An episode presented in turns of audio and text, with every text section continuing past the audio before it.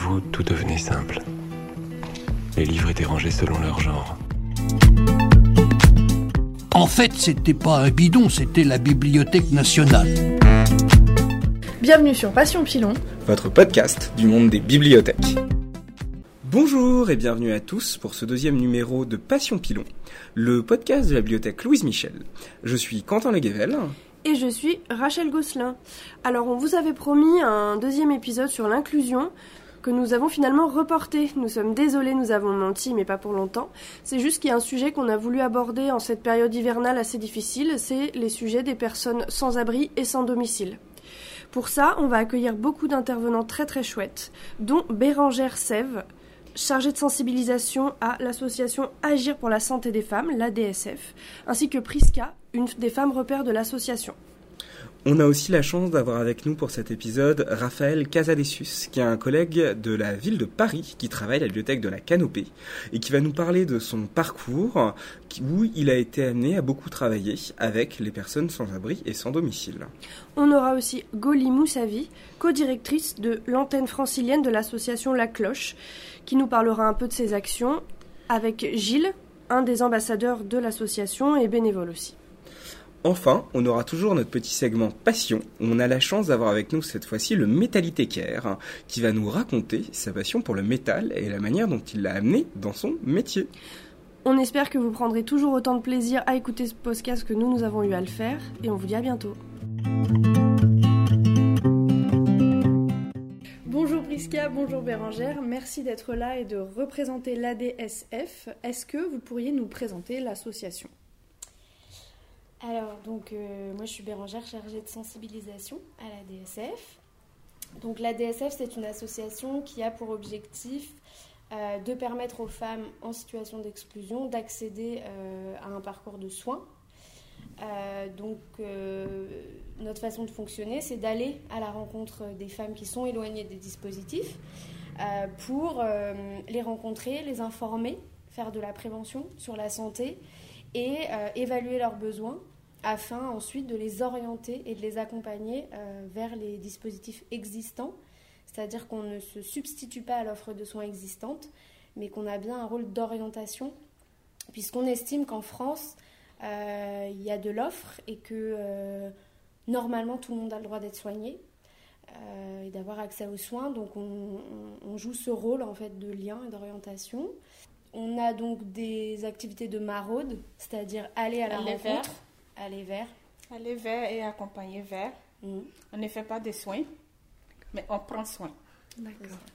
C'est-à-dire, euh, il y a des dames qui sont vraiment très éloignées du soin médical parce que nous, on agit pour la santé des femmes, donc euh, ce qui concerne la santé.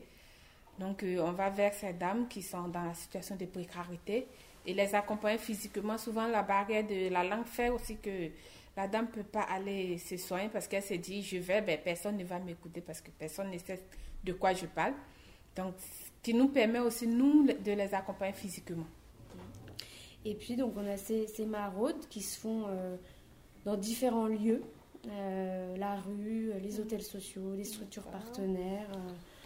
Et puis, on a les lieux d'accueil. Les femmes viennent à nous, soit parce qu'on les a rencontrées, soit par du bouche à oreille on a un accueil hygiène et santé une fois par mois dans le 18e.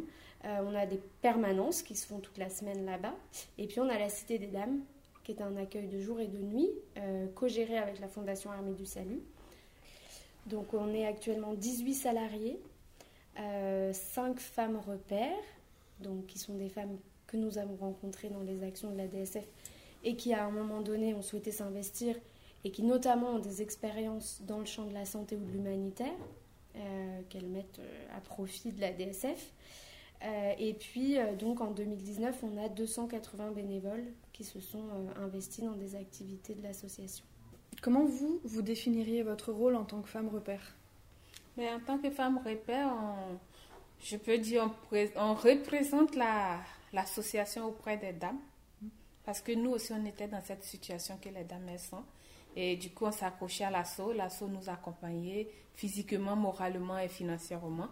Donc, du coup, ben, ce truc, ce, ce cette grâce que nous on a eu, ben, on préfère en parler avec les dames. On préfère aussi leur dire que ben, aujourd'hui tu es dans cette situation, tu peux t'en sortir. Ne dis pas que c'est fini parce que nous aussi, euh, il y a un moment donné, on se disait non, c'était fini pour nous.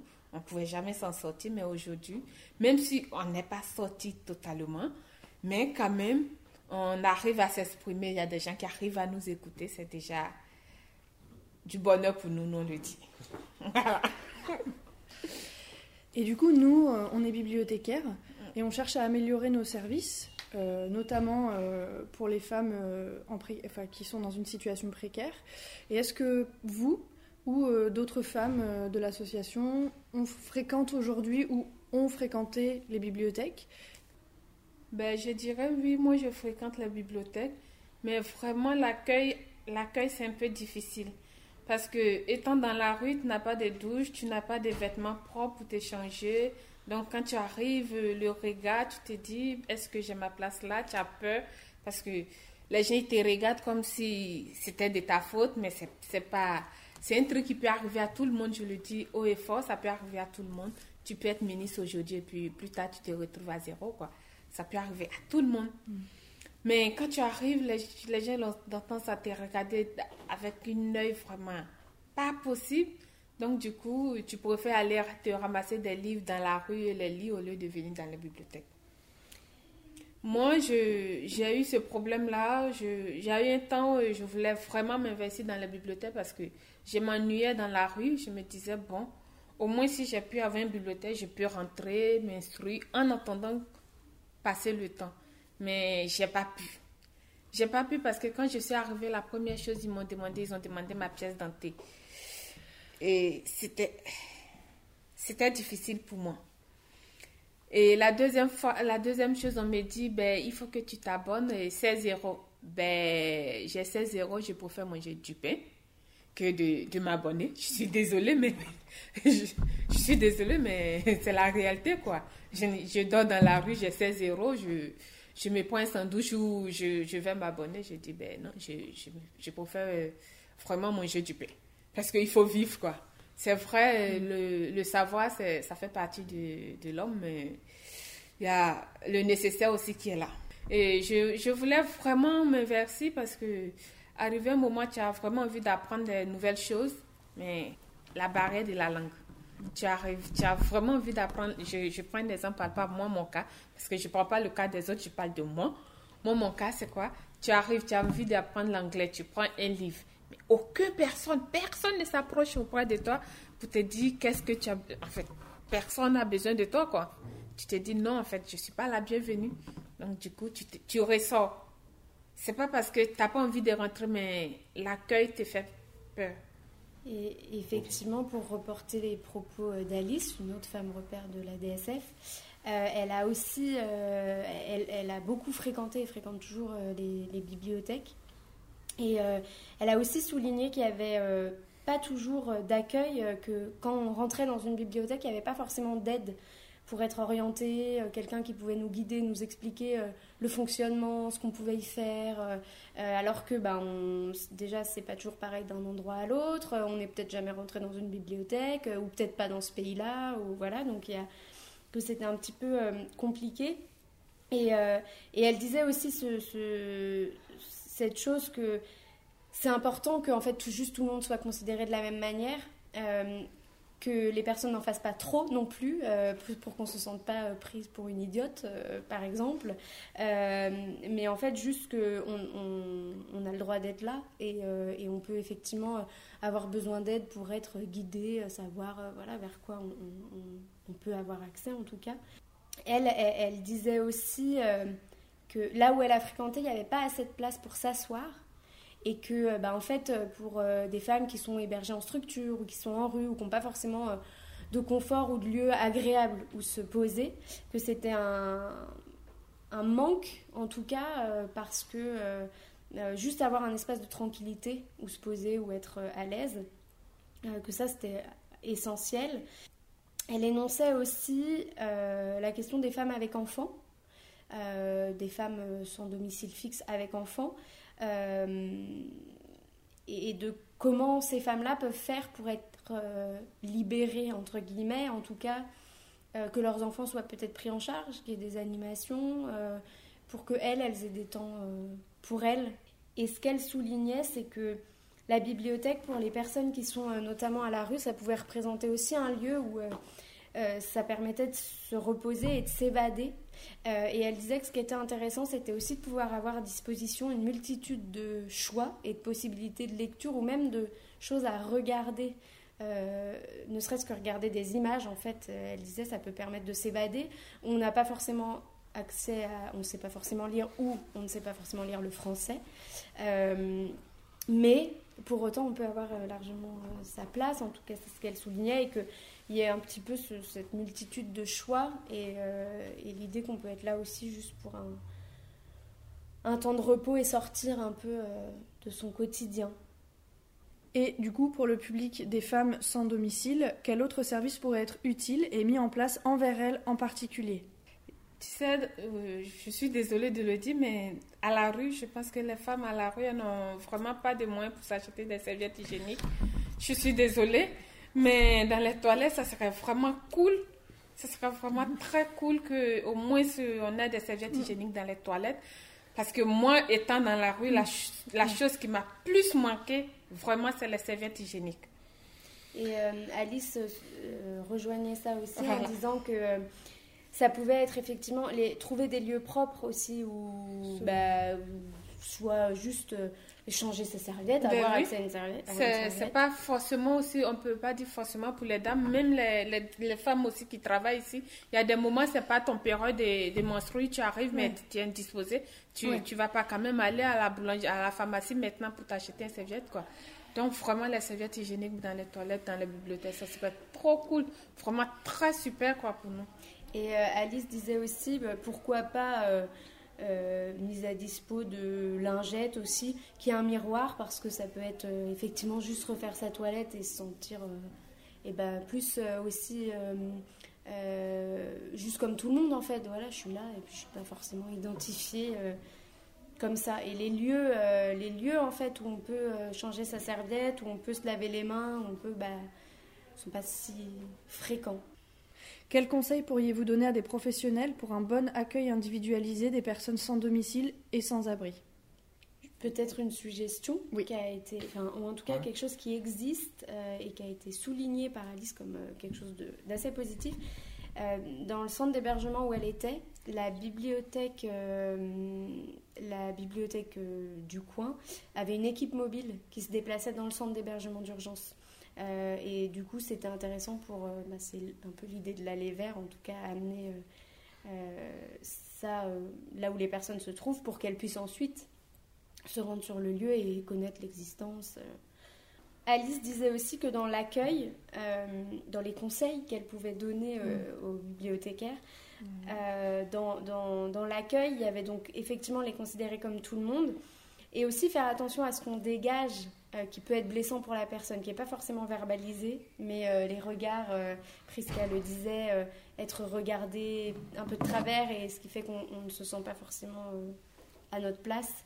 Dans les besoins qui peuvent être mis en avant, il y a aussi l'accès à des espaces informatiques et la possibilité d'être accompagné avec peut-être des ateliers, des initiations, ou sur le moment quelqu'un qui peut aussi bah, aiguiller euh, euh, les personnes euh, voilà, dans leurs besoins au niveau de l'informatique. Et éventuellement, en tout cas, Alice, elle soulignait cela, elle avait assez peu accès à des livres avec des grands caractères et ayant des problèmes assez importants de vue. Et nous, comme on travaille sur la santé, on sait que il y a quand même beaucoup de femmes qu'on rencontre qui peuvent avoir des problèmes de vue, euh, parce mm. que bah, elles n'ont pas accès à des lunettes parce que c'est quand même les yeux c'est un, une des choses qui est les, la, plus difficile d'accès euh, ça et les dents en fait euh, très difficilement remboursées. Quand on n'a pas de couverture pas de mutuelle bah, on n'a pas de lunettes. Donc des problèmes de vue c'est assez récurrent et puis, euh, effectivement, des personnes qui ont des problèmes de santé ou des, des, des, maladies au niveau des yeux. Et donc, elle disait que bah, ça lui manquait des livres avec des grands caractères ou euh, des choses euh, accessibles aussi à bah, toutes et tous. Quelles étaient vos relations avec les bibliothécaires quand vous fréquentiez les bibliothèques? Ben, moi, j'aime pas qu'on me regarde, donc on m'éloigne de mes orteils jusqu'à mes cheveux. Je, je pense que je ne serai plus la bienvenue. Désolée, mais je préfère aller dans une asso, récupérer un livre, aller chez moi et puis me mettre à lire, quoi. Que venir me mettre. Même si je suis assis dehors, que je lis mon livre, je préfère aller m'asseoir dehors avec mon roman, mon livre, je lis que venir dans la bibliothèque parce que je suis toute sale, je ne suis pas la bienvenue. je- Non, Que vous vous sentiez jugé ben oui. Ben oui. Vraiment, je dirais oui parce que le regard, vraiment, le regard, même si la personne, il n'a- pas dit un mot, mais son regard, vraiment, ça parle pour moi. Après, puisque tu sais pas qu'est-ce que tu as droit, qu'est-ce que tu n'as pas droit, il y a des choses que tu peux toucher. Ben, celui qui est tout au fond, non, madame, ne touchez pas à ça. Ben, ok, désolé. Euh, Qu'est-ce que vous attendriez, qu'est-ce que vous diriez euh, aux bibliothécaires pour que, pour que ça se passe mieux, pour que vous vous sentiez bien? Quand vous rentrez dans l'établissement vraiment, c'est cool de, de demander aussi les pièces d'identité, mais je pense que toutes les dames dans la rue n'ont pas de pièces. Parce que si tu n'as même pas de téléphone, tu n'as tu n'as rien en fait. Donc, si tu viens dans la bibliothèque, c'est vraiment pouvoir te mettre au chaud, pouvoir lire quelques livres et puis vraiment pouvoir être bien accueilli. Tu te dis, bon, là, je pense que ça va aller. Mais si tu arrives, la première des choses, je vais avoir tes pièces. Ok, monsieur, j'ai pas de pièces. Ok. Je peux emprunter un livre. Ben, si vous, n'avez pas de pièces, on ne peut pas vous donner des livres. Il faut avoir une justification de domicile. Quelque chose que celui qui t'héberge n'est pas aussi prêt pour te donner un justificatif de domicile pour aller dans une bibliothèque. Quoi. Il a plein de choses à faire que te donner un justificatif de domicile. Quoi. Donc, du coup, ben, tu rentres pas. Même si tu as envie, mais tu peux pas. Tu peux pas. C'est vraiment difficile, mais ça serait, ça serait vraiment avec joie de pouvoir accueillir toute personne, quelle que soit ton identité, même si tu n'as pas, même si tu n'as pas de pièces qui prouvent, mais tu, tu peux quand même parler. Et si tu as les difficultés aussi de parler en français, il, faut vraiment avoir toutes les personnes. Ça serait vraiment cool. Ça serait vraiment cool. Même les images, même si tu sais pas lire, que tu arrives à avoir des images, tu regardes, ça te détend, ça, ça te déstresse parce que étant dehors, étant dans la fraîcheur, tu te dis, tiens, je vois une bibliothèque, attends, je rentre, peut-être que j'aurai au moins 15 minutes ou bien 10 minutes de, de vade, quoi. Tu vas au moins, là, tu vas te détendre, euh, le temps de te rejeter dans ta situation, mais au moins là, ce, ce moment-là, tu te dis, bon, c'est moi, les livres, les images, les photos, c'est ça que je regarde. Au-delà du fait d'être accueilli simplement, normalement, comme tout le monde, quel autre service concret pourrait être mis en place dans les bibliothèques pour euh, être, qui pourrait vous être utile ou qui pourrait être utile aux femmes de l'association ou aux femmes que vous rencontrez euh, dans la rue ou ailleurs? Ça serait vraiment cool pour la bibliothèque de prendre une dame. Vraiment, je, je sais, c'est pas facile, hein, de voir, de prendre une dame de la rue, venir dire, ben, au moins, celle-là, elle est plus près des. Je sais, c'est pas facile, mais vraiment, ça serait pas mal. Ce serait vraiment cool parce que déjà, les femmes à, la rue, quand elles voient qu'il y a une personne qui était dans cette situation, qui aujourd'hui me représente dans une asso, Vraiment, toutes les dames veulent passer par cette dame pour pouvoir s'en sortir. C'est dit non, mais si elle, elle a pu, ben c'est que moi je peux. Je pense que les conseils de cette dame, ça peut m'aider parce que elle au moins, elle sait ce qui c'est que la, la vie dans la rue. Et c'est pas comme les gens, entre guillemets, dans leurs meubles, dans leurs immeubles, dans leurs villas, qui, qui ne savent pas ce qui c'est que la vie. Et du coup, ça serait pas, ça serait pas mal de, de prendre vraiment une dame de la rue, de l'insérer au niveau des bibliothèques pour pouvoir quand même expliquer aux dames. Aussi, pour, pour pouvoir aussi s'en sortir, il faut vraiment qu'il y ait de l'accompagnement. Donc, euh, à vous, les, les chefs, de l'accompagner. Parce que c'est pas facile de vivre dans la rue et en même temps venir dire, mais en fait, on, on vous met là pour pouvoir expliquer ce qui c'est que c'est pas facile. Hein. Quand on voit des gens qui nous ressemblent, on se sent plus légitime à être là. Ça, c'est- Je, je prends un exemple. hein. On prend un directeur d'une entreprise. Un matin, on le soulève, on le met dans la rue, on le book, on book sa chambre, sa maison, tout. On lui dit, ben, on vous donne une nuit dans la rue. Vraiment, ça serait, ça serait vraiment, pour lui, une nuit, ça serait toute sa vie, quoi. Enfin, c'est dit, ben, merde, quoi. Là, en fait, parce que c'est pas pareil. C'est vraiment vraiment différent. C'est vraiment différent et, et ce truc là ça du coup quand tu arrives, tu vois tu vois les bibliothécaires, tu tu veux te mettre au même titre que eux, mais déjà, leur monde de vie et le tien, c'est pas pareil. Donc, euh, même si le mec, il veut être au même titre que toi, il peut pas. Et après, je pense quand même que euh, juste euh, en étant, enfin, si les bibliothèques peuvent être juste un espace inclusif qui remplit son rôle premier de bibliothèque, enfin, ou ses rôles, parce qu'il y en a plein mais où tout le monde peut se sentir à l'aise, euh, je pense que c'est aussi ça euh, que les bibliothécaires peuvent faire. C'est-à-dire que les bibliothécaires vont pas se transformer en travailleurs sociaux, en, voilà, c'est pas et c'est pas ce que je pense que c'est pas non plus ce que les personnes cherchent en rentrant dans une bibliothèque. C'est aussi de pouvoir avoir accès à un service euh, comme tout le monde. Donc après, il peut y avoir effectivement un, accompagnement individualisé ou effectivement des personnes repères identifiés euh, pour, euh, pour, pour, mieux communiquer. Après, ces, ces, personnes repères, ça ne se prend pas dès qu'il y a une personne qui est dans la rue que vous voyez, qui vient, qui a l'habitude d'être là, qui, aime vraiment les livres, qui aime lire, qui aime visiter, qui aime regarder. Je pense que les repères, c'est comme ça, ça se prend. Les repères, ça se prend pas. Non, mais comme celui-là, il est dans la rue, ben, je le prends, je le mets dans mon bibliothèque. Non, ça ne marche pas comme ça. C'est une personne qui aime le livre, qui aime vraiment, qui, qui peut expliquer, qui peut dire ce qu'il ressent en lisant tous ses livres. C'est cette personne-là qu'on peut dire un repère. Je pense, je pense, hein, je pense qu'il y a des personnes, même s'ils sont dans la rue, les, les livres, ça, ça les détend, ça, ça vraiment compte beaucoup dans leur vie. Ah, merci beaucoup en tout cas. Ben, merci à vous de nous accueillir dans votre locaux.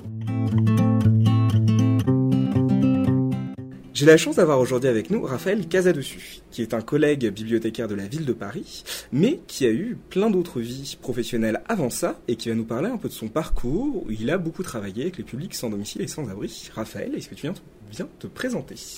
Bonjour, donc je m'appelle Raphaël, je travaille à la médiathèque de la Canopée, où je pilote un groupe de travail euh, qui s'appelle Accueil des publics allophones et Accueil des publics précaires. J'ai travaillé dans beaucoup de bibliothèques et depuis une dizaine d'années, je travaille beaucoup, je m'interroge sur les questions d'accueil des publics en bibliothèque et notamment ces deux publics, les publics allophones et les publics précaires. Est-ce que tu pourrais nous faire un petit retour sur les actions que tu as menées en faveur du public sans domicile et sans abri? Alors, par exemple, l'an dernier, euh, à la Canopée, nous, avons, nous sommes rentrés en contact avec la halte de l'hôtel de ville. Euh, qui est géré par le SAMU social. Donc en fait, c'est un lieu à l'intérieur d'hôtel de ville euh, qui est ouvert depuis euh, fin 2018 et qui la nuit héberge 49 femmes. Donc c'est un lieu qui est dédié exclusivement aux femmes. qui, donc il y a 49 places pour dormir la nuit. Ça peut en accueillir à peu près 70 en journée avec différentes activités. Donc on est à quelques centaines de mètres de la halte, on est rentré en contact avec les responsables pour euh, euh, leur proposer un accueil, faire découvrir à leurs bénéficiaires euh, la bibliothèque. En fait, la première erreur qu'on a fait, c'est de de les considérer comme un autre groupe et de proposer des visites de la bibliothèque avec inscription. Et très vite, on s'est rendu compte que ça ne fonctionnait pas parce que c'est un public spécifique euh, qui ne fonctionne pas de la même façon et qui a des appréhensions à quitter le lieu et pour qui, au final, même si on est à quelques centaines de mètres, c'est assez compliqué euh, de traverser pour aller à la bibliothèque. Donc on a changé de stratégie et en fait on est allé chez elle à la halte. On a fait un dépôt de magazines, un dépôt de livres et puis euh, comme il y a parmi euh, les bénéficiaires, beaucoup de femmes allophones, donc qui avaient besoin d'apprendre le français, euh, et qui a des ordinateurs à la halte. En fait, on a fait des démonstrations euh, de ressources en ligne d'apprentissage du français, euh, avec des, on les a, inscrit la halte à la bibliothèque, et voilà, on a fait un petit atelier fleu avec elle, et ça s'est plutôt bien passé. Euh, par ailleurs, euh, dans le groupe de travail, nous sommes plusieurs, et euh, donc récemment, ma collègue Emmanuelle a mis en place un meuble d'information solidaire dans la bibliothèque, donc avec des flyers spécialement dédiés à l'usage des publics précaires. Et dans un futur proche, là, nous étudions la possibilité de mettre en place une distribution libre et gratuite à l'intérieur de la bibliothèque de protection périodique féminine, comme c'est déjà le cas à la bibliothèque Louise Michel. Tu pourrais revenir sur les flyers que vous mettez à disposition? Qu'est-ce qui peut être utile du coup pour le public précaire comme euh, information en bibliothèque? Donc là, clairement, il, il s'agit d'informations papier. Pour le public précaire, les questions, ça peut être euh, les questions d'hébergement. La plus difficile, bien sûr, c'est l'hébergement d'urgence. Mais aussi les laveries solidaires, mais aussi les bagageries solidaires. Euh, mais aussi euh, les distributions euh, de nourriture et en fait et aussi des accompagnements, des accueils de jour c'est vraiment toutes les associations dédiées à l'accueil des personnes sans abri. On, on récupère euh, ces flyers, ces informations. Il y a aussi un guide solidarité qui est imprimé et distribué à Paris, qui peut être utile pour ces publics. Est-ce que tu pourrais nous dire donc ce qui te semble être les clés pour travailler avec le public précaire? Alors je dirais qu'il y a trois clés différentes. Euh, D'abord la première, bah, c'est se former. Euh, se former, malheureusement pour les bibliothécaires, on a peu de sources. Euh, je citerai, il y a un mémoire d'ANSIB qui date de 2010 qui s'appelle Le public sans abri en bibliothèque publique de Vincent Chevalier, qui est accessible sur le site de l'ANSIB. Euh, bien sûr, le livre qui fait référence, c'est Des pauvres à la bibliothèque de Serge Pogam, qui est une enquête euh, qu'il a fait. Enfin, le livre a été publié en 2013 et j'ai eu la chance de travailler à la BPI pendant son enquête, donc j'ai pu euh, participer et assister à la façon dont le public précaire a été interrogé. Et enfin, si vous êtes en région parisienne, euh, je vous conseille d'aller consulter la Fabrique de la Solidarité, qui est un lieu euh, dédié à l'information, à la formation des citoyennes et des citoyens euh, sur la lutte contre l'exclusion. Alors la deuxième clé, c'est de connaître son territoire. C'est-à-dire qu'il faut bien connaître donc le territoire autour de la bibliothèque, quels sont les acteurs locaux solidaires, quelles associations mettent en place l'hébergement d'urgence, les bagageries solidaires, les laveries, qui, quelles associations font des maraudes le soir dans le quartier? Et alors, pour celles et ceux qui sont prêtes à faire le pas, euh, pour bien se former sur la question, n'hésitez pas à participer à des maraudes, à aller à la rencontre euh, dans votre quartier ou dans celui de votre bibliothèque, euh, à la rencontre des personnes qui sont à la rue. Et puis, vous avez une fois par an la nuit de la solidarité, qui est aussi une bonne occasion de connaître ces publics-là. par exemple, quand je travaillais à la BPI, donc qui est une bibliothèque euh, où il y a énormément de publics précaires euh, qui, la fréquentent. Et avec d'autres collègues, on avait euh, contacté une association locale et on avait fait une maraude dans le quartier autour de la bibliothèque. Et au début, les bénévoles de l'association nous disaient, ben, vous venez pour, pour voir ce qui se passe, mais mettez-vous en retrait parce que les personnes ne vous connaissent pas, ça peut être difficile. Donc, bon, d'accord, on a suivi. Et ce qui s'est très vite passé, c'est que dès qu'on allait voir une personne sans abri dans la rue, elle nous reconnaissait, elle disait, ah, monsieur bibliothèque, parce qu'en fait, on a croisé tous nos usagers. Dans le quartier, il y avait tous les usagers. Troisième clé, euh, connaître les outils. Par exemple, à Paris, on a donc le guide Solidarité, qui est un guide papier qui est publié euh, tous les hivers une fois par an, avec des informations. Mais il y a aussi des guides beaucoup plus pratiques euh, en ligne, notamment SoliGuide, qui est une plateforme en ligne. Et en plus, depuis janvier, c'est aussi une application donc c'est très intéressant ça parce qu'en fait les personnes sans abri, ben, on dirait pas, mais il y en a beaucoup qui ont accès à des smartphones alors que c'est beaucoup plus compliqué pour eux d'accéder à un ordinateur. Donc une application c'est vraiment un bon outil. Et donc SoliGuide, euh, c'est une plateforme à destination de ces personnes sans abri qui les oriente vers des lieux ressources sur l'hygiène, l'alimentation et la santé. Ça fonctionne dans les grandes villes à Paris, Bordeaux, Nantes et dans d'autres départements. Et surtout, bah, c'est une association euh, on peut contacter concrètement. Ils se sont déplacés, ils sont venus à la bibliothèque pour présenter leur outil aux bibliothécaires, donc euh, n'hésitez pas à les contacter. Quelle posture professionnelle tu penses qu'il faut avoir en tant que bibliothécaire accueillant à la bibliothèque vis-à-vis de ce public? Bah en fait, étonnamment, le plus simple, c'est de ne rien faire. C'est-à-dire qu'ils se sont euh, très euh, naturellement appropriés les lieux, et, c'est très bien. Et et en fait, la, pire chose qu'on pourrait faire au final, c'est de les solliciter sans qu'ils demandent pour essayer de trouver des solutions, alors qu'ils ne nous demandent rien. En fait, ce que cherchent aussi ces personnes pendant euh, le, temps d'ouverture de la bibliothèque, d'ouverture à la fermeture, c'est aussi d'être anonyme, c'est aussi de ne plus être euh, euh, discriminé au sein de la population, d'être mélangé aux autres, d'être assis avec les autres, qui, aillent sur Internet, sur YouTube, qui lisent des livres qui, lisent la presse, en fait, c'est vraiment un passage où euh, il n'y a pas un regard pesant de la société sur eux. Et vraiment, le, la pire des choses, ce serait d'aller les voir et, de leur rappeler, euh, de leur rappeler leur situation, de leur faire comprendre qu'ils ne sont pas un public comme les autres. En fait, je pense que le plus important, euh, c'est d'abandonner l'idée que les publics sans abri détournent l'usage des bibliothèques publiques. Dans une bibliothèque publique, les collections, les ressources, les ordinateurs, les prises électriques, le mobilier, les sanitaires, tout est à disposition de tous les publics. Euh, fondamentalement, ils n'ont pas un usage différent des autres publics. Euh, et c'est pas un, public illégitime. Je pense que c'est ça la question pour nous professionnels la plus importante. Ce n'est pas un public illégitime. Honnêtement, il n'y a aucune différence entre la personne sans abri qui va arriver brancher son smartphone pour avoir un peu d'électricité euh, le soir et l'étudiant qui prépare sa thèse, qui va aussi utiliser les prises, qui va aussi utiliser les toilettes, qui va aussi utiliser le mobilier. C'est vraiment le même usage. À partir du moment où il n'y a pas un usage spécifique, c'est un public qui est tout aussi légitime. Et c'est vraiment important de défendre la, la légitimité de ce public et de leur présence et de leur usage euh, et de le défendre auprès d'autres usagers qui pourraient s'en offusquer, euh, auprès de ses collègues et dans certains cas, dans certains établissements, aussi de la défendre euh, parfois contre sa direction. Et c'est vraiment une prise de position très forte sur l'idée qu'on se fait de notre métier, de nos missions. Qu'est-ce que tu pourrais conseiller éventuellement pour rassurer des collègues quant à leur contact avec le public précaire?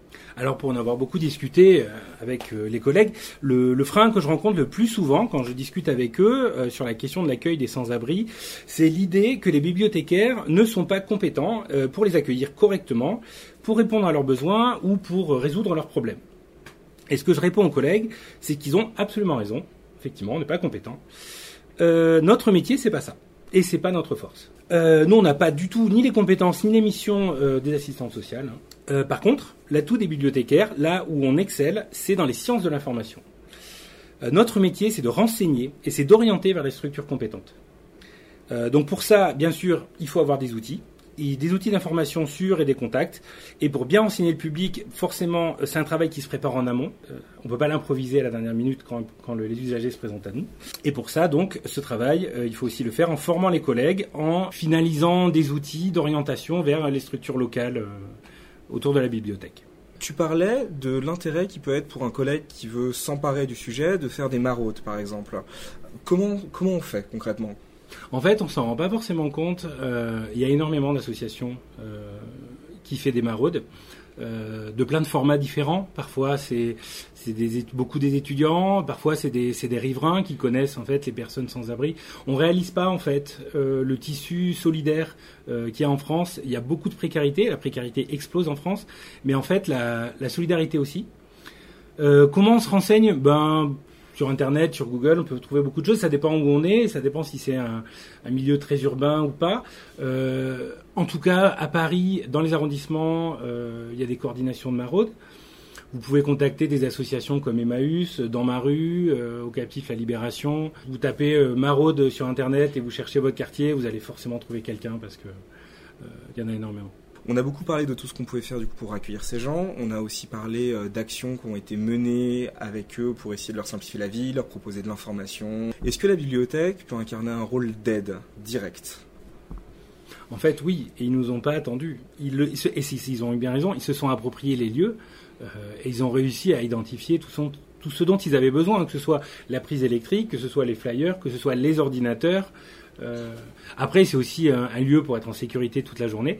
Alors, euh, à quel titre la bibliothèque euh, peut être donc un lieu ressource pour ces personnes Outre qu'on a un centre d'information, on peut être un lieu d'accueil. C'est-à-dire que il y a eu l'exemple pendant quelques années à la BPI où il y avait une permanence de France Terre d'Asile pour les réfugiés la bibliothèque peut tout à fait dédier un moment dans la, semaine, ce qui ne veut pas dire que c'est aux bibliothécaires de le faire, mais la bibliothèque peut accueillir euh, d'autres services de la ville, d'autres associations qui peuvent venir en aide euh, à ces personnes. La situation idéale, évidemment, c'est euh, c'est ce que nous on cherche à faire à la canopée, qui est assez difficile, c'est de pouvoir faire intervenir en temps réel des maraudes. La difficulté, c'est que la majorité des maraudes commencent autour de 22 heures. En tout cas, les maraudes, ça se fait la nuit. Les bibliothèques sont fermées. Donc en fait, des maraudes en journée, c'est rarissime. Si on arrive à identifier sur son territoire des associations qui peuvent intervenir, c'est vraiment pas mal. Sinon, bien sûr, il faut pouvoir orienter. L'idée, bien sûr, parce que il y aura une grande frustration quand on travaille avec les publics précaires, parce que on voit des publics en détresse, on se dit mais je vais résoudre leurs problèmes, je vais leur trouver une place d'hébergement ce soir, je vais trouver une solution à leurs problèmes, on, on ne peut pas. En fait, la bibliothèque, euh, il faut qu'elle soit un lieu identifié d'information, un lieu où d'autres acteurs peuvent intervenir. Il faut qu'on soit prêt à ouvrir les portes aussi à ces associations, à ces structures euh, euh, de la ville ou autres qui peuvent répondre aux besoins.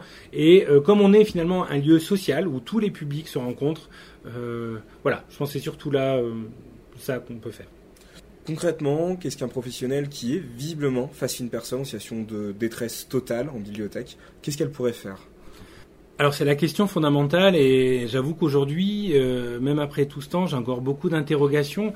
Moi, les premiers chocs euh, professionnels que j'ai eus, qui interrogeaient ma, position de, euh, de professionnel de l'accueil, c'est quand bah, dans la bibliothèque, je recevais du public, du public que j'identifiais, que je vous voyais, que, que j'orientais, avec que j'accompagnais sur des problèmes informatiques, enfin vraiment au quotidien. C'était des habitués, ils venaient tous les jours et donc on les reçoit le matin Bonjour monsieur, qu'est-ce que je peux faire pour vous? On oriente, on l'accompagne. Et euh, on, est dans cette posture de professionnel, d'usager, on répond à un service. Et c'est vraiment euh, ce qui se passait, hein, et c'est là un peu que tout a commencé pour moi. C'est qu'après le midi avec mes collègues, on allait chercher un sandwich chez la boulangerie, et ce même usager faisait la manche devant la boulangerie. Et donc là, tout s'écroule. La posture de l'usager, du professionnel, comment fait-on? Comment fait-on quand euh, on a une relation avec une personne euh, spécifique qui est vraiment encadré par l'établissement et par nos missions et que tout, tout explose parce que ben, la personne, elle n'est pas là pour chercher son document, euh, elle est là pour nous dire euh, trouvez-moi une place ou enfin j'ai besoin d'argent, j'ai besoin d'un endroit pour dormir. Comment faire? D'abord, par expérience, les publics précaires sollicitent très très peu les professionnels. Ils veulent le lieu, mais ils veulent l'anonymat aussi. Donc, c'est assez rare qu'ils viennent chercher les, les, bibliothécaires pour leur poser des questions. Il faut garder un certain recul, mais après, on est humain. C'est très compliqué quand on est face à une personne en détresse de faire un constat d'échec, de dire là, je suis devant vous, euh, vous me sollicitez, j'ai envie de, vous aider, mais j'en suis incapable. C'est vraiment très compliqué de, tenir ce discours-là. Pourtant, c'est une réalité. Je pense que c'est un discours qu'il faut tenir quand on est dans cette situation. Euh, il faut savoir poser des limites aussi. Je, pense que ce qui est important finalement, euh, c'est cette posture-là. C'est de se dire, mais là actuellement, je suis dans mon travail, je ne suis pas l'aidant, euh, c'est quelqu'un d'autre. Je suis celui qui va orienter vers l'aidant. Je vais orienter vers la structure, je vais renseigner, mais c'est pas à moi de, faire ça parce que j'ai pas les compétences. Et je pense qu'en s'accrochant à cette idée-là, ça peut être moins difficile à gérer. On a beaucoup le numéro du 115 en tête, mais on sait que c'est au final très très compliqué d'accès. Est-ce qu'il y a peut-être des solutions moins connues mais plus simples d'accès? Non, parce qu'en fait, euh, le paradoxe, c'est que le 115, c'est un service efficace, c'est un service qui, trouve des places. La seule difficulté, c'est que le nombre de demandeurs est extraordinaire et qu'ils peuvent peuvent pas pourvoir à, toutes les demandes.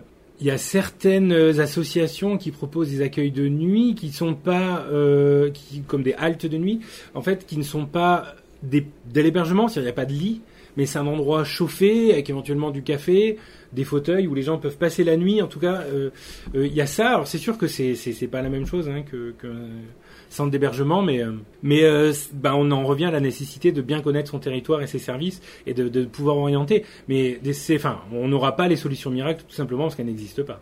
Si demain, notre corps de métier en bibliothèque, on déciderait vraiment de s'emparer à bras le corps de la question du public précaire, qu'est-ce qu'on pourrait faire?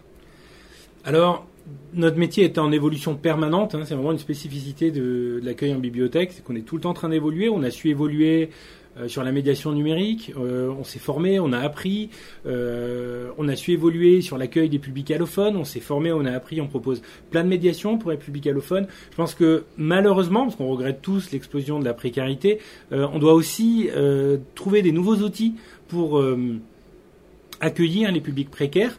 Euh, pour ça, il faut qu'on se fédère, il faut qu'on parle entre nous, il faut qu'on échange euh, nos pratiques. Euh, et puis, ben, il y a peu de, de, documentation. Il faut bien sûr qu'on la consulte. Et on est aussi en recherche de formation. Et d'ailleurs, je suis co-responsable d'une commission de l'association des bibliothécaires de France. Cette commission s'appelle Livre Exil et elle a pour objectif la réinsertion professionnelle en bibliothèque des personnes réfugiées qui travaillaient auparavant dans les sciences de l'information et dans les métiers du livre.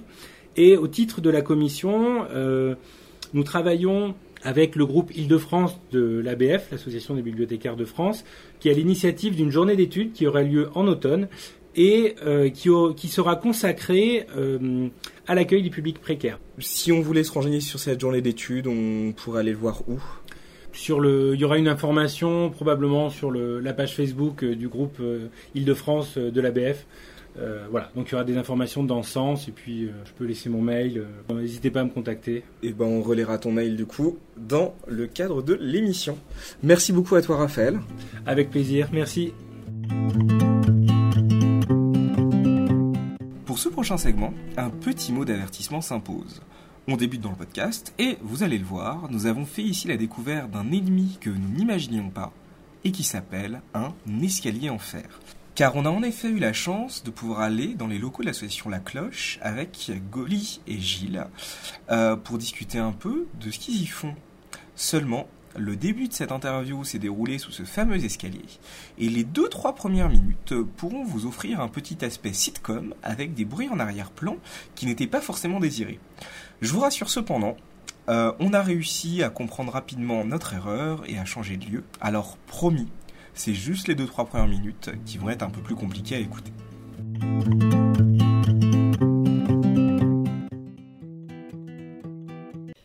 Bonjour Goli, bonjour Gilles.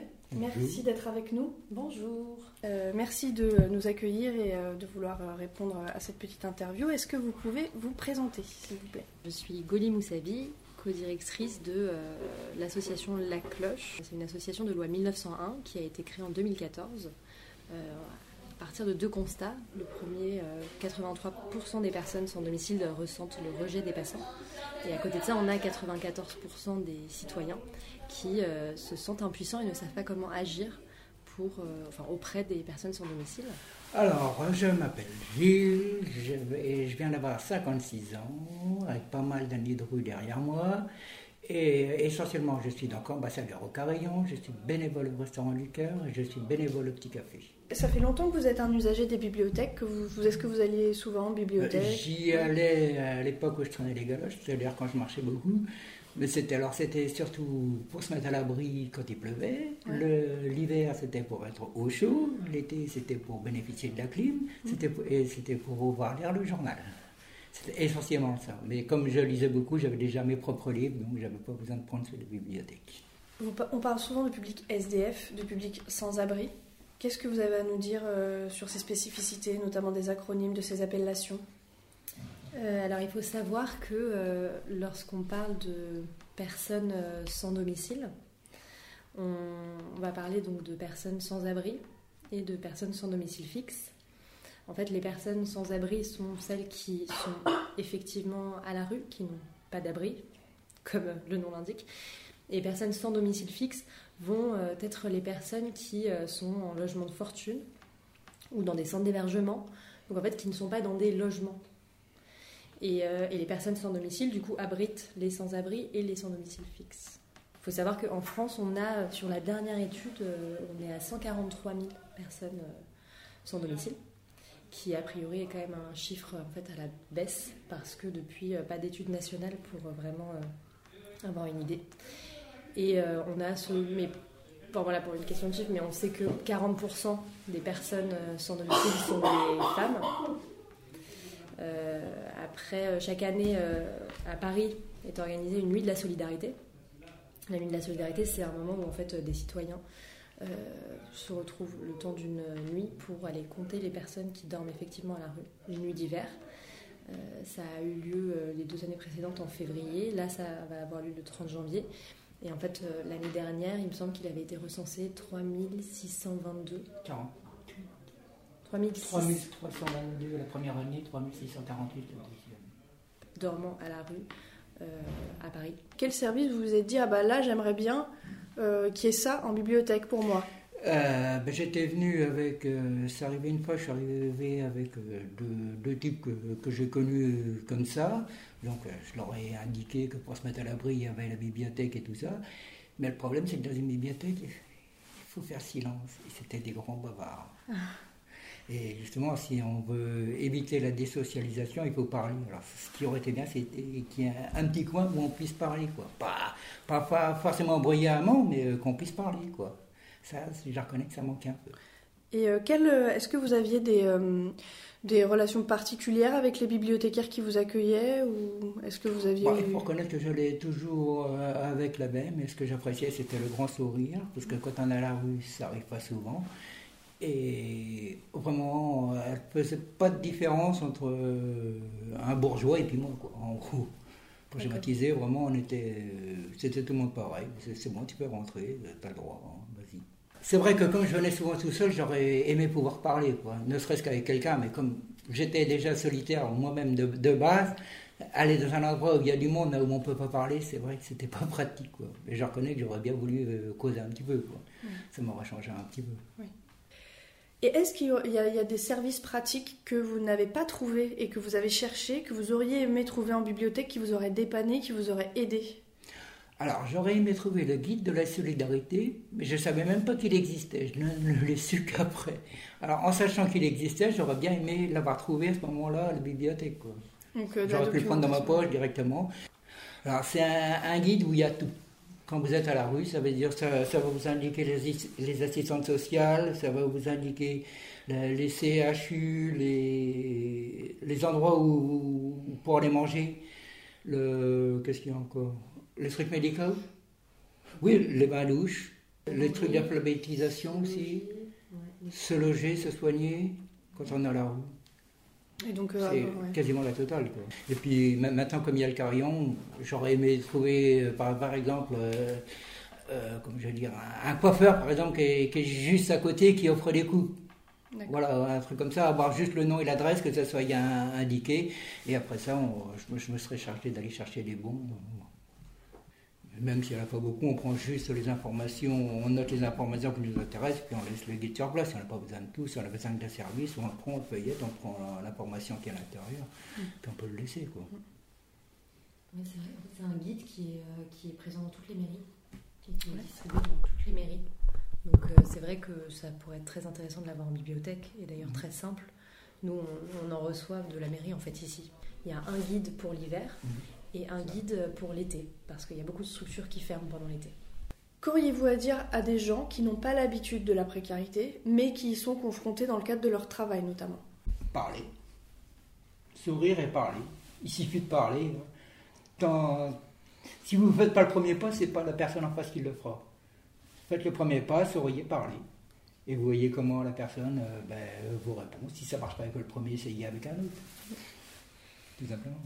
C'est ça, il suffit en fait d'un geste, des gestes assez simples. Et oui, c'est très simple. C'est tendre la main, c'est un sourire, un regard, euh, ne plus être indifférent face. En fait, bah, on est quand même dans une réalité là à Paris. euh, on peut pas euh, juste ignorer ce qui se passe. Enfin, la, la- la précarité, elle est tout autour de nous, mais mais en fait, on n'est pas obligé, voilà, de, de ne pas la voir. On la voit, mais allons la voir, allons discuter avec, allons. Les- comment on appelle ça Les mino- minorités visibles.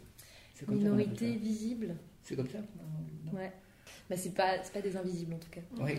Mais, euh, mais oui, et puis après, dans le cadre d'une euh, bibliothèque euh, ou de bibliothécaire, je pense que s'inscrire dans son environnement, essayer de voir ce qu'il y a autour, qu'est-ce qu'il y a autour de moi, est-ce qu'il y a des structures de l'action sociale, est-ce qu'il y a des centres d'hébergement, des bains-douches. Mais je suis sûre que plein de structures en fait, ne savent même pas ce qu'il y a autour. Et juste s'intéresser à son environnement et le quartier dans lequel on s'inscrit, bah, c'est déjà s'intéresser aux populations qui, qui y sont. Et donc, euh, des habitants d'un quartier peuvent être autant habitants avec que sans domicile. Et donc, vraiment, c'est- ce que Gilles dit, en fait, c'est assez simple. Vraiment aller vers et discuter, euh, ne pas anticiper les besoins, euh, vraiment demander à la personne déjà si ça va, si elle a besoin de quelque chose, de quoi. Et c'est vraiment assez simple, ça paraît bête, hein, mais c'est juste. C'est le béaba. C'est le béaba. Nous, en bibliothèque, on a peur de se confronter à cette forme d'impuissance qui est tant professionnelle, donc dans les limites de ce qu'on peut offrir, tant personnel que de se retrouver face en tant que personne à euh, une situation euh, terrible. Qu'est-ce que vous auriez à dire aux collègues? En fait, euh, je- bah, c'est comme le constat que j'ai pu dire au tout début, euh, 94% des citoyens euh, se sentent impuissants face au monde de la rue, ne savent pas quoi faire, mais aimeraient pouvoir agir. Donc c'est le cas aussi de, vos collègues. Et, euh, et en fait, c'est finalement assez simple que de- d'accorder 5 minutes à quelqu'un. Je pense que ça, c'est quelque chose que tout le monde peut faire. Et du coup, on part vraiment de la question de oui, on ne peut pas aider tout le monde, on ne peut pas euh, trouver un logement à tout le monde, en fait, c'est pas ce qu'on demande. Par contre, considérer quelqu'un et lui parler, et lui faire un sourire, et juste lui demander comment ça va, c'est ce- quelque moins, il chose sait que tout le monde peut faire. Je sais qu'il existe, qu'il est considéré, qu'il n'est donc pas invisible. Et c'est à partir de là qu'il y a un premier pas vers la réinsertion ou vers, euh, je sais pas, une question, peut-être une reprise de confiance en soi, d'estime de soi, parce que le pire, c'est quand euh, personne ne nous considère, en fait. Et ça, euh, on peut se sentir impuissant, mais en fait, ça, on peut tous le faire. Et puis après, nous, on a aussi, en plus, on a pas mal de commerçants qui témoignent souvent sur euh, justement ce rôle d'accueil qu'ils peuvent avoir. Et euh, ils disent, mais je pense à Clément, tu vois, dans la Mm. foulée, qui dit, euh, mais en fait, euh, je, je comprends même pas pourquoi je le ferais pas. Enfin, c'est tellement simple. Il Bah n'y a juste rien à faire. Il a collé trois autres, enfin, trois, dix autocollants euh, sur euh, sa vitrine. et puis, il est juste très sympa avec tout le monde. Et puis, il accueille tout le monde. Et enfin, voilà. Et il était là, mais c'est tellement simple que ça me paraît normal de le faire. Et je vois même pas pourquoi je... tout le monde ne le fait pas, en fait. Et quand on est confronté à une vraie situation de détresse ou à un conflit qu'on a du mal à gérer, comment réagir? Alors, euh, euh, voir ce qu'on appelle détresse d'abord, et honnêtement, vraiment, une personne en détresse ne viendra pas en premier lieu dans une bibliothèque, je pense. Sinon, après ça, ben, il n'y a pas beaucoup de choix. Soit on appelle le 115, ou on appelle le 15 pour les emmener, ou les pompiers, pour qu'ils trouvent une situation adaptée, quoi. Là, euh, Bah oui, oui. Après, c'est ça, ça dépend quel genre de, détresse. De toute façon, nous, on va toujours dire qu'il faut d'abord aller voir et demander. Euh, parce qu'il faut savoir qu'il y a une très grande partie, des, par exemple, des interventions des pompiers, qui sont des interventions, euh, de, des interventions sociales, en fait, pas du tout des interventions d'urgence. Et, euh, et du coup, il y a énormément de citoyens qui vont appeler les pompiers quand ils voient une personne peut-être un peu recroquevillée sans même aller la voir, sans même aller lui demander avant ce qui se passe. Donc beaucoup d'interventions de- des pompiers pour pas grand-chose, ou en tout cas pour une mission qui n'est pas la leur. Je pense que c'est vraiment important de voir et de bien comprendre ce que c'est que la détresse avant d'appeler qui que ce soit. Après, évidemment, on parle de 115, mais le 115, la réalité, c'est que c'est un numéro qui est euh, très occupé. C'est très difficile d'avoir une réponse, d'obtenir un, hébergement derrière. Donc, euh, non, c'est très difficile, en fait, de, réagir face à ça. Et en effet, euh, comme le dit Gilles, c'est pas la majorité non plus. Quand on arrive à ce stade de détresse, c'est qu'on a, on, on a vraiment dépassé quelque chose. On n'a peut-être euh, plus ce lien, en fait, on n'a plus ce lien avec la société. Donc, l'idée, c'est peut-être d'essayer de rattraper la personne avant qu'elle tombe dans cette détresse-là. Ou, euh, ou en tout cas, si elle y est, d'essayer encore de lui parler, voilà, de ne pas l'exclure complètement de, de la société. Bah, Merci beaucoup Bah, merci. d'avoir répondu à nos questions.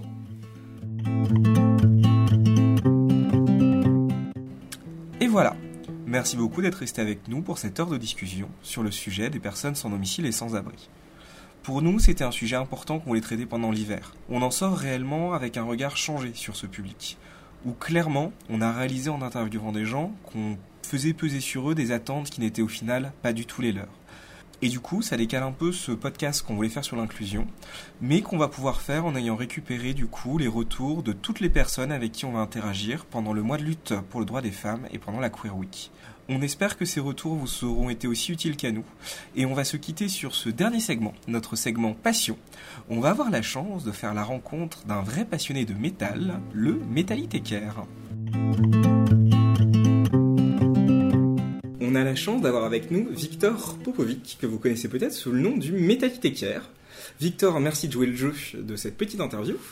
Merci à vous. Et est-ce que tu pourrais te présenter, s'il te plaît? Eh ben, je suis euh, donc actuellement euh, responsable euh, de, de la section discothèque de la bibliothèque Oscar Wilde, donc vos proches voisins dans le, dans le haut du 20e. Et euh, en fait, le- mon parcours de métallithécaire, que je me suis moi-même autoproclamé métallithécaire, est lié surtout euh, euh, aux 20 années que j'ai passé à entretenir un fond métal au sein de la bibliothèque Parmentier dans le 11e. Le métal, du coup, c'était ta passion à l'origine ou c'est Mm. quelque chose que tu as découvert par le biais de ton métier? Non, c'était ma passion à l'origine. Et surtout, comment dire, euh, à cette époque-là, on était euh, quand même sacrément motivés pour aller chercher des musiques qui sont un peu moins diffusées, un petit peu moins médiatisées. Et, euh, et donc, moi, c'est vrai que j'avais découvert un peu par hasard que, euh, comme on est toujours un petit peu sur, une musique, on va dire, entre guillemets, underground, et qui n'est pas forcément bien vue non plus, pas pas mal de gens qui ont, qui ont un petit peu cette image euh, d'épinal, euh, d'hommes de Cro-Magnon qui hurlent et qui tapent sur leur guitare et qui font du bruit. Donc c'était pas évident de trouver, de trouver de dire des, des- sources pour écouter notre musique parce que là, j'ai, je remonte aux années 90. On n'avait pas d'internet, pas de streaming. on parlait un petit peu de métal, mais vraiment dans des magazines spécialisés. Il y avait quand même une ou deux émissions de radio, et puis pas beaucoup de, sources, donc on avait vraiment notre réseau, les copains qui prêtaient des cassettes, des vinyles. On est, on est passé au CD plus tard, euh, on était vraiment, j'étais vraiment très looké étant, étant jeune, quand on se croisait avec les métalleux, on disait salut avec le signe. Euh, et, donc voilà, moi, euh, moi cette passion-là a commencé pour la musique, j'ai commencé après à en jouer. Et quand j'ai commencé ma carrière de bibliothécaire en 95, donc j'étais déjà un grand passionné de métal tu es vraiment du coup sur un créneau un peu particulier, mm. le métal, en bibliothèque, tu as parlé tout à l'heure du côté Cro-Magnon. Mm. Euh, tu as eu à faire face à des difficultés pour amener ça dans ta carrière? Au niveau de ma direction et de mes chefs de section, ça s'est toujours hyper bien passé. On m'a, euh, on m'a toujours encouragé. Alors après, c'est vrai que parfois du public, on a eu des questions. Par exemple, ça devait être euh, une émission qui était diffusée sur le black metal. Donc j'ai eu un père de famille qui est venu me dire Est-ce que vous avez des disques sataniques? Alors, et il descend en section, il est tombé sur un disque de Venom avec un pentacle, une, une, tête de bouc. Je me dis, bah oui, on a des disques sataniques.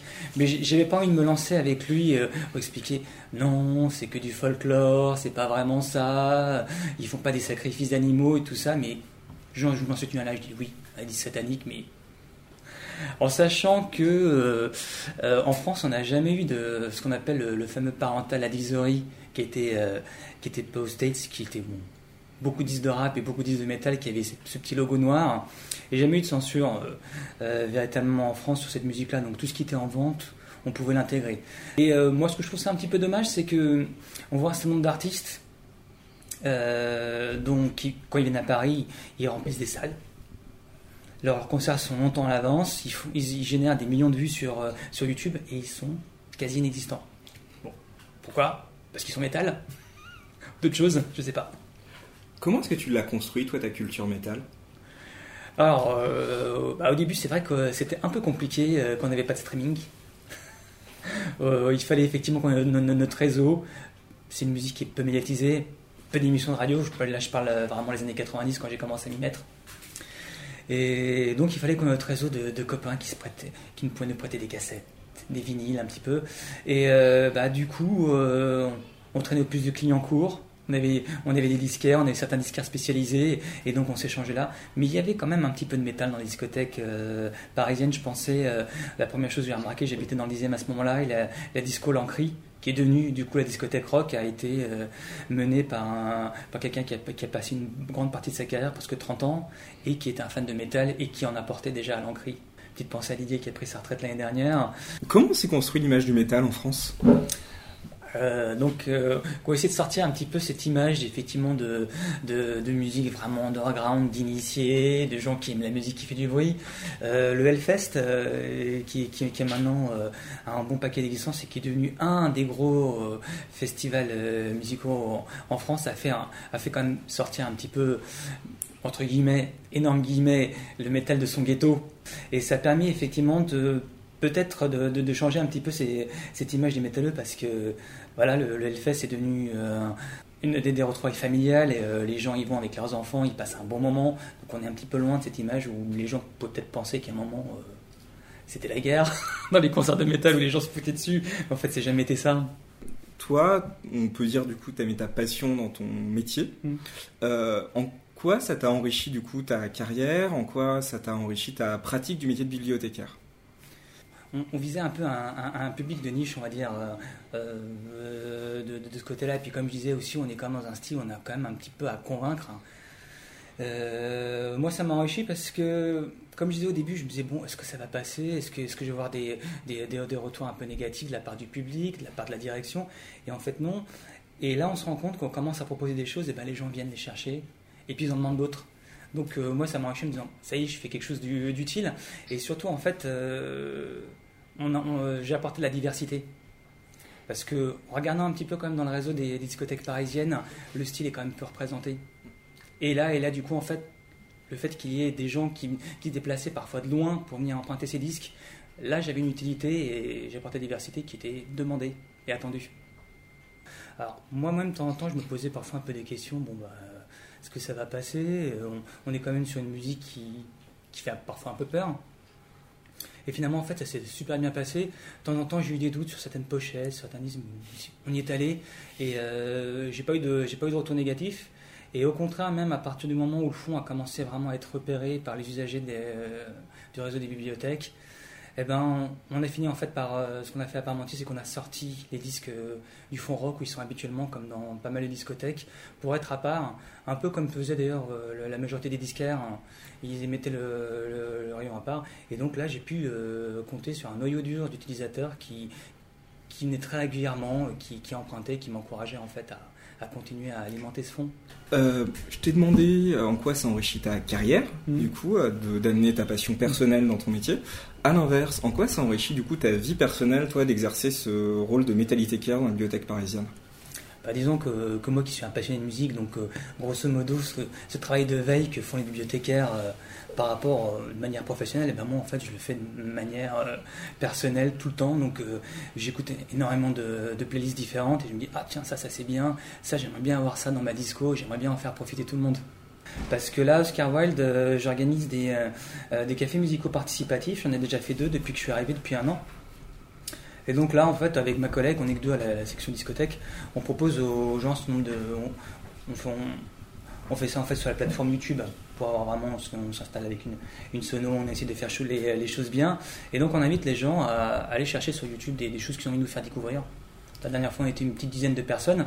On, a, on a passé un bon moment où chacun échangeait un petit peu ses, ses coups de cœur. Et moi, j'en profite effectivement à ce moment-là pour proposer un petit peu de métal pour faire découvrir chez ce, ce genre. euh, T'as pu sentir le moment où toi, en tant que professionnel, t'es vraiment identifié par le public comme euh, le métallithécaire, justement? Oui, bah, euh, déjà au niveau du look. bon, c'est vrai que j'avais plus les cheveux longs, mais j'avais toujours mes t-shirts, donc on restait difficile de me cacher. Et euh, donc oui, les, euh, les gens m'ont repéré, et puis là on passait vraiment des, des moments qu'on est entre, entre gens qui ont la même passion, on passait vraiment des, euh, des moments à échanger, à discuter, donc euh, je leur apportais des choses, ils, ils, ils m'en apportaient en retour, et ça, ça bénéficiait à tout le monde. Qu'est-ce qui t'a rendu le plus fier en tant qu'action de métallithécaire On avait organisé une table ronde sur les chanteuses de métal il y a oh, déjà un gros paquet d'années. Et euh, oui, il y a du monde qui est venu, et des, mondes qui, euh, des, des personnes qui étaient non initiées, euh, qui étaient venues. Donc j'avais fait venir un, un, un- un copain que je connaissais de longue date, qui était animateur radio. On a, on, on a convié deux, trois chanteuses qu'on connaissait, et on a passé vraiment un chouette moment. Et un- une idée d'animation un peu folle que tu traînes dans ta besace de métallithécaire et que ouais. un jour euh, t'aimerais mettre en place comme apothéose On va faire, on va faire venir Rammstein à, à, à du Ras, avec, avec tous les effets pyrotechniques et tout. S'il te plaît. Il paraît que les livres, ça brûle pas si bien que ça en plus, donc je pense qu'on peut y aller. Qu'est-ce que tu conseillerais à des collègues qui auraient envie d'amener n'importe quelle passion à leur boulot? Vivez la passion à partir du moment où on a un, certain un, niveau, dire, un domaine d'expertise ou, euh, un niveau de passion, bah, bah, faut y aller, quoi, parce que c'est, vraiment un plus euh, qu'on amène. Et puis je pense que quand on a des retours positifs sur notre passion, on est encore plus content que, que, tout, ce qu'on fait comme autre retour sur notre métier euh, de manière habituelle. Si on cherchait un peu du coup les conseils du métallithécaire, on les trouverait où? Euh, alors, j'édite euh, une playlist mensuelle de mes, écoutes sur la page euh, des euh, sur, les playlists des discothécaires qu'on trouve en fait sur la page d'accueil des, bibliothèques et je relais quelques-uns de mes coups de cœur sur la page Facebook du métallithécaire. C'est dur de trouver, toi avec ton regard un peu éclairé là-dessus, de la prescription de métal un peu de qualité? Non, parce que là, par exemple, dans, dans, j'aime bien ce qu'ils font parce que c'est des, euh, on a des journalistes qui ont de la bouteille, euh, qui ont, qui ont connu plein de courants, qui ont effectivement à peu près euh, mon âge aussi, là, une bonne quarantaine, cinquantaine d'années, et donc en fait, ils ont vraiment un regard sur l'évolution d'une scène. Ils restent pas focalisés sur euh, sur euh, c'était mieux avant, donc ils essaient un petit peu un petit peu d'évoluer, mais ils sont un petit peu moins dans la musique brutale, alors que Metallian par exemple a vraiment euh, ils sont vraiment axés sur la scène underground et les courants un peu plus extrêmes. Mais les analyses autant de Metallian que, que Rockard, je suis parce que c'est ils, vont, ils ont vraiment un, un- un regard éclairé. Un album qui t'a plu récemment? Voilà, j'écoute alors avec un petit peu de retard puisque l'album est sorti en 2017, euh, un groupe de post-black qui s'appelle Au-dessus et qui a sorti son album qui s'appelle End of Chapter et qui est une vraie merveille. Un mot pour la fin? Bah, merci beaucoup de, me- cette interview, ça m'a fait plaisir de, de répondre et de, et de communiquer un petit peu sur, sur cette passion. Et puis euh, pour tous ceux qui vont venir me rencontrer, je suis à la bibliothèque Oscar Wilde, je suis très dispo, je ferai écouter plein de bonnes choses à tout le monde. Merci à toi Merci à vous. On espère que vous avez appris plein de choses et que vous avez passé un très bon moment. Nous, on prend toujours autant de plaisir à faire ces podcasts et promis, la prochaine fois, on le fait vraiment sur l'inclusion. Et maintenant, pour vous quitter, on va paraphraser notre collègue Élise et on va vous dire Allez, salut